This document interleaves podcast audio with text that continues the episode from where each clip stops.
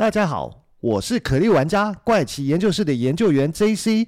原神启动，首款多平台开放世界原神，点击下方资讯栏了解更多。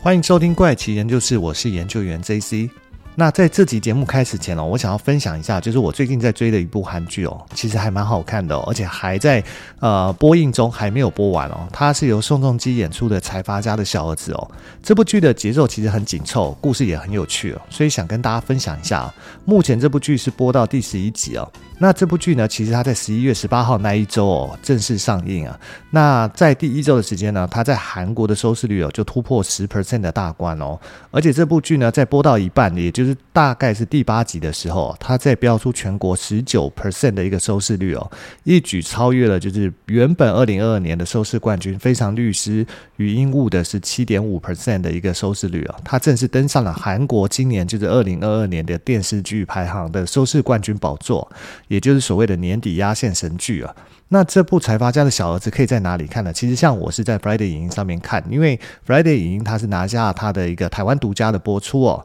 那在十二月十六号开始哦，那 Friday 影音也会提供限时的免费收看哦。如果你还没看过这部今年的韩国收视冠军的大剧哦，可以把握在十二月十六号到明年的一月十五号之间哦，去 Friday 影音去收免费收看这部大剧啊。那至于为什么这部剧在韩国会如此的受观众的喜欢呢？而且收视率还可以超越同时段其他电视台的节目，甚至是世足赛的转播哦。先撇开不说宋仲基跟李新民等主要演员的精湛演技以外哦，他这个故事里面出现的这些财团啊、人物啊，在现实世界里面其实都找得到原型啊，而且他的故事是从过去演到现在啊，所以陆陆续续随着时序的推进哦，就会出现韩国近代史上甚至是全球的一些重要的大事件，所以才会如此吸引观众的喜欢哦。然后前面有提到，原本今年的收视第一名是非常律师余英物嘛，那因为财阀家的小儿子已经下葬成第二名啊，那原本的第二名呢，变成第三名啊，那也就是前一阵子很受欢迎的《千元律师》哦。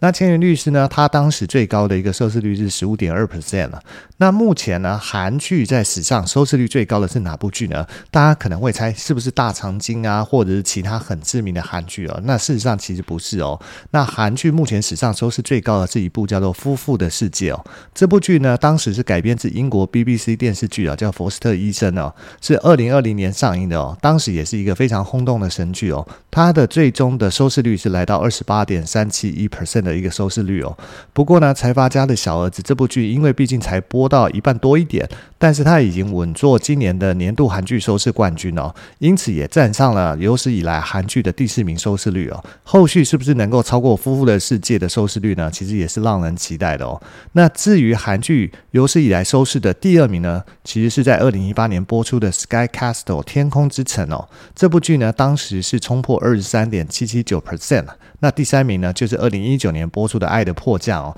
那《爱的迫降》最高是拿下二十一点六八三 percent 哦。那至于被财阀家的小儿子挤下成为排名第五名的韩剧呢，则是二零一五年推出的《请回答一九八八》。这部剧那时候拿下十八点八零三的一个收视率成绩哦。好啦，那聊完最近的韩剧呢，节目也要回到要跟大家分享的今天的故事内容了。今天要跟大家分享的一个故事呢，其实算是一个悬案了。它是发生在上个世纪一九零零年的时候，它是发生在苏格兰群岛的最大孤岛艾琳莫尔岛上的一座灯塔内哦，所以它是一个灯塔内的一个悬案了。在这边呢，发生了一件极其诡异神秘的事件。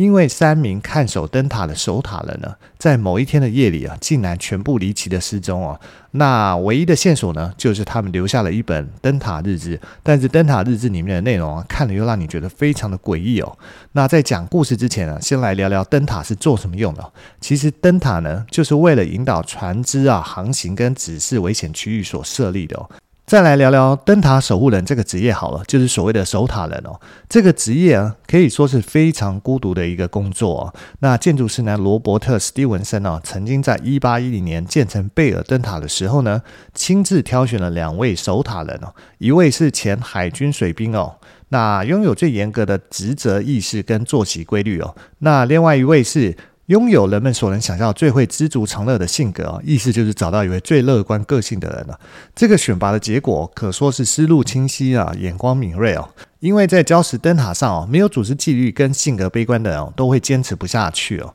所以呢，大多数的守塔人也都是男性哦。但是呢，如果灯塔旁边有足够的空间哦，可以安排住所，或者是岸边跟小岛上的灯塔也可以安排住所的话呢，通常呢，守塔人会在妻子跟孩子的帮助下呢，去执行自己的职务哦。那家庭成员呢，还可以得到官方的认可哦，视为是守塔人的助手来发放薪水哦。虽然守塔人原则上不是可以继承的世袭的职位哦，但是在第一任守塔人去世或退休后呢，经常允许他的一个家庭成员来承接这个职务哦。那正是因为这个原因哦，所以在美国有部分的灯塔是由妇女来守护哦。据估计哦，截至一八五零年哦，大概有三十名寡妇哦，接替死去的丈夫哦，成为灯塔守护人这个职业啊。但是家庭守护模式哦，并不适用于建在荒凉的礁石上的灯塔哦，或者直接从海底建起的这种灯塔。那至于一座灯塔的运作，原则上只要两个人轮能够轮班啊，就可以让灯塔正常的运行哦。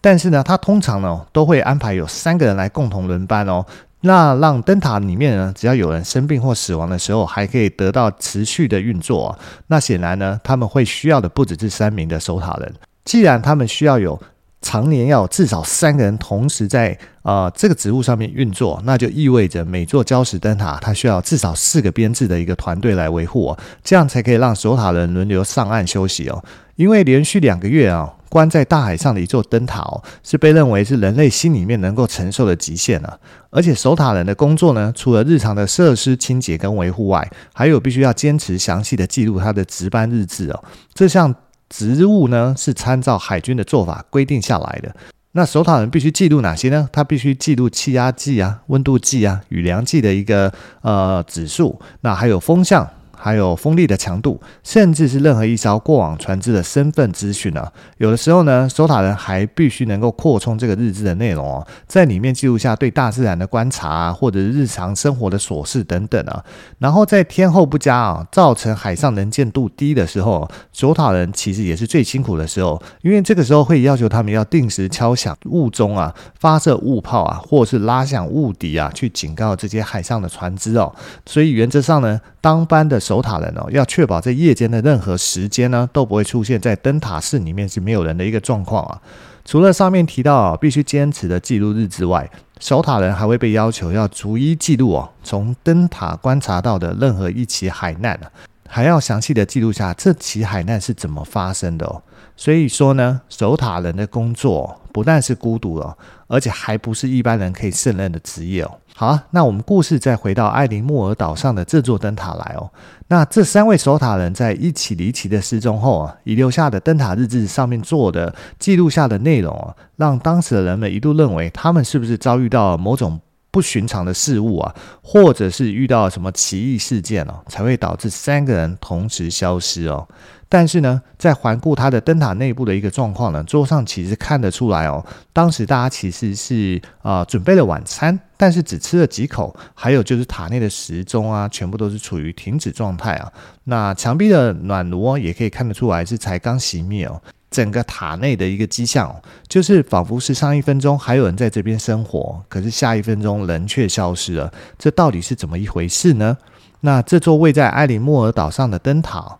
它其实叫做法兰南群岛灯塔。那这起事件呢，也就是法兰南守塔人失踪事件了。法兰南群岛，它是位在苏格兰外赫布里蒂群岛中的一个小岛屿群哦。那这个岛屿呢，分成三组哦，由七个岛屿跟许多的岩礁组成哦。其中七个岛里面最大的这座岛呢，就叫做艾琳莫尔岛啊。那英文就叫做大岛。那艾琳莫尔岛呢，位在这里许多往来船只的主航线上面哦。当初呢，是在一八九五年的时候，苏格兰的北灯塔管理局哦，决定啊，要在艾琳莫尔岛上建一座灯塔，用来给黑暗中来往的船只哦，提供一条准确又安全的航向啊。这座灯塔呢，在耗费四年的时间后呢，终于在一八九九年的十二月七号完工哦。它高二十二点六公尺哦，就是将近二十三公尺啊。然后在一九零零年的时候正式投入运作，开始工作。在这一年的某一天晚上呢，在北灯塔管理局的一位工作人员呢，罗伯特呢，送了他的三位同事哦，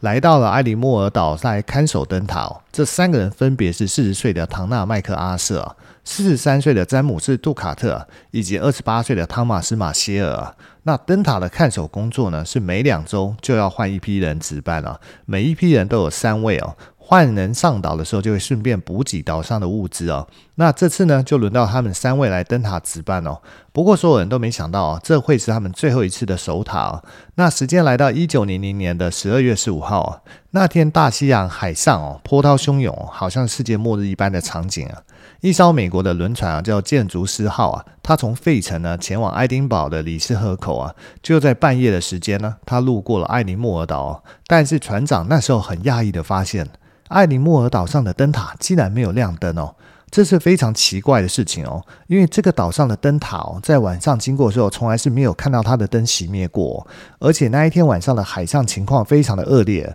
贸然的靠岸恐怕会发生事故哦。所以船长并没有到岛上来查看。几个小时后呢，船行驶到一个安全的海域后，他们立刻往上面呈报了这个情况。但是不知道怎么回事啊，这个报告并没有有效的传递到北灯塔管理局那里，一直要到十一天后的赫斯布鲁斯号它的定期拜访跟补给的时候呢，才让这起灯塔失踪案件哦被人知道啊。那灯塔不亮呢是一个非常严重的问题哦，但是呢。管理局呢，他们在猜想这个会不会是灯塔上面的守塔人因为天气恶劣就偷懒了，而灯塔管理局呢，本来因为暴风的天气哦，没有办法立刻派船到岛上去查看了，所以一直到了十二月二十号的时候呢，本来应该去补给物资的赫斯布鲁斯号啊，因为天气的缘故又延后了，延后到了十二月二十六号啊，一直到海面风平浪静以后，才前往艾琳莫尔岛进行物资的补给啊，顺便去了解一下状况啊。当时啊，船长詹姆斯哈维哦，带着去轮班守塔的人以及补给的物资啊，开着小船抵达埃里莫尔岛的东岸的时候呢，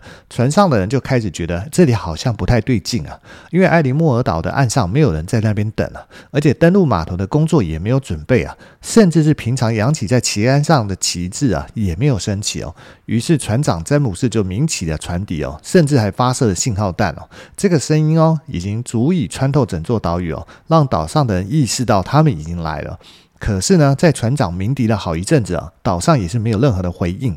除了海浪跟海鸥的声音哦，四周都是诡异的安静哦。这个时候，詹姆斯预感哦，可能出了什么意外哦，于是船长詹姆斯他上岸了，他前往灯塔了。那在后来调查这件事中哦，詹姆斯说，当他走上这里的楼梯的时候，感受到一种令人恐惧又诡异的气氛。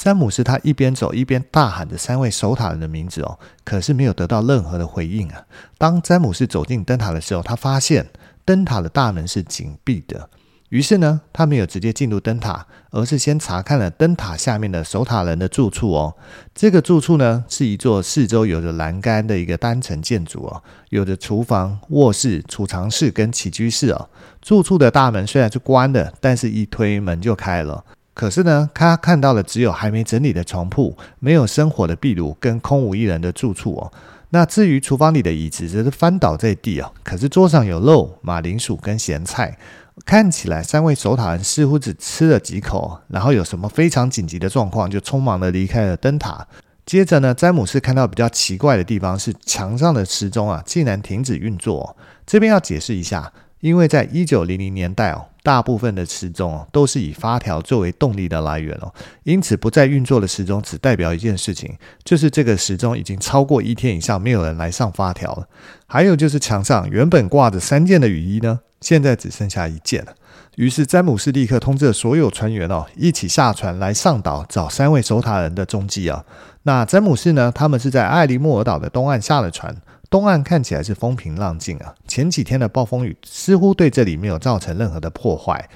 所以呢，他们就到了埃里莫尔岛的西岸来查看了。可是眼前的景象啊就让他们大吃一惊哦，因为埃里莫尔岛的西岸呢，则是遭受到了暴风雨强烈的袭击哦，西岸上面的防护栏啊，几乎全部被海浪冲毁哦，那栏杆呢都被撞得扭曲变形哦，眼前哦竟是一片狼藉啊。而且一个距离海拔三十三公尺高的箱子竟然不见了，绑在箱子上面的绳子是散落在地面的石头上。更让詹姆斯感到不妙的是哦，绑在铁栏杆上的救生圈也不见了，小路旁边的房屋的屋顶则是被掀翻了，还有一块重达一吨的石头是被移动的位置哦。然后在一个海拔六十公尺高的地方哦，一块地上的草皮竟然被风给吹起来，吹到十公尺远的地方哦。所以难以想象啊，当时岛上的海浪或者暴风究竟是有多大，才能造成这样的破坏啊？那一群人呢，在岛上里里外外翻了一遍哦，始终没有人找到三位守塔人的任何踪影跟蛛丝马迹啊。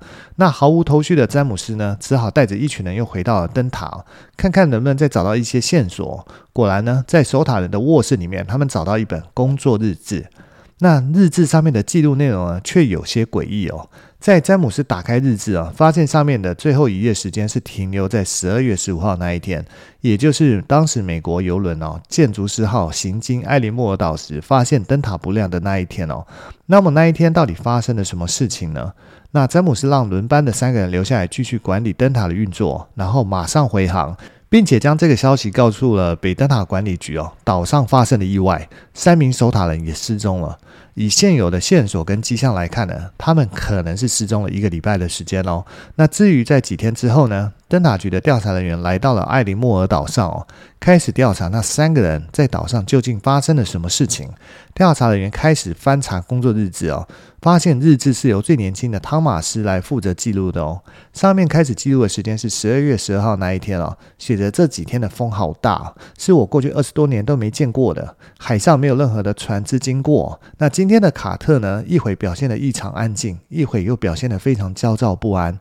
而麦克阿瑟不知道他为什么偷偷的在哭哦。这一页的记录内容让调查人员觉得非常的诡异啊。调查人员继续往下看，时间来到十二月十三号，写着暴风雨依旧在肆虐这座岛，我们三个人一直在祈祷。这个时候呢，调查人员觉得更奇怪，他们是在祈祷什么？这座灯塔是海拔近二十三公尺高，而且建造才不到一年的时间呢，是一座结构十分结实的新塔。还有这三个人的经验都是非常丰富的啊，照理来说，他们应该是很安全的。于是调查人员继续往下读下去哦，时间到了十二月十五号，上面写着，在今天的下午一点，暴风雨终于结束了，海面恢复一片平静啊，感谢上帝，日志的记录就只到这边。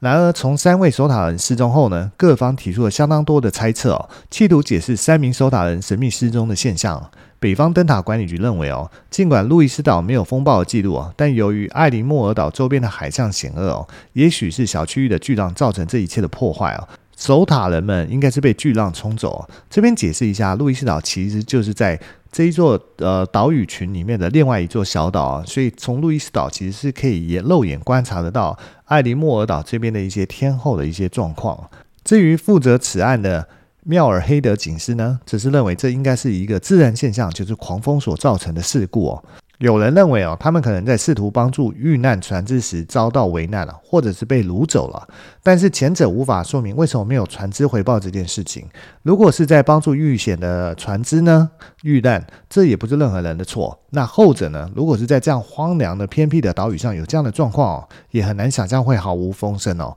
而最为合理的推论哦，是当时从住处那里剩下一件雨衣来看哦，应该是有两个人出了灯塔去做什么。而灯塔内必须有一个人看守，除了一些必要的紧急状况是不准出去的。所以当时一定是发生了什么异常的事情。所以调查员来到西岸了，看到这边一片狼藉哦，他推测也许是两个人来找不见的箱子啊，所以只留下一名守塔人。而留下这名守塔人呢，可能是在海上看到有巨浪打过来啊，所以他冲出去想要提醒两位同事啊。这也就是为什么椅子倒下，甚至连衣服都还来不及穿哦。可是终究还是晚了一步，最终这三个人呢都被海浪给吞噬了。这样看起来似乎是没有什么问题，但是比较诡异的是。日志中所记录的十二、十三、十四号的暴风雨根本不存在。那几天的海面上啊，风平浪静啊，这一点是可以确定的，因为埃里莫尔岛附近的岛屿都可以直接看得到灯塔。如果是恶劣的天气呢，附近的岛屿是看不到灯塔的。关于日志上记载的十五号的下午一点啊，暴风雨停止了，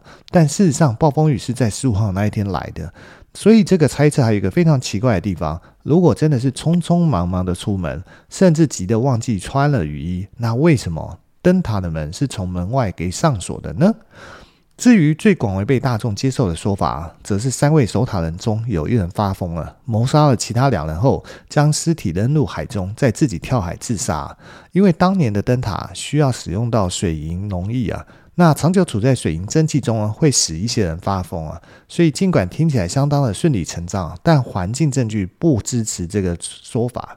警方在岛屿上呢，并没有找到任何的血迹啊，可能的凶器啊，甚至是应该存在的暴力痕迹哦。不过有条记录中比较值得注意的一点啊，就是在一九零零年上半年的时候，在这座岛上也曾经出现过一次暴风雨的天气啊。在那次暴风雨的天气中呢，当时的三名守塔人哦，没有出去抢救一些设备哦，然后导致小塔的灯塔。有一些设备损坏啊，而在三名的守塔人最后被要求赔偿这些设备啊，所以撇开日中所记录的这些事情哦，会不会是这三个人在暴风雨中哦，无论天气恶劣到什么程度啊，他们都要去西岸抢救一些设备的原因呢？不过这件事情哦，还有很多说不通的地方哦。但是由于时间久远，加上人们以讹传讹的杜撰哦，真实的资讯到底是怎么一回事啊？已经没有人知道啊。或许日志的内容是编造的，也许门外被反锁也是编造的，甚至是时钟停止只是时钟坏了。但是当年消失的三位守塔人是真的消失不见了，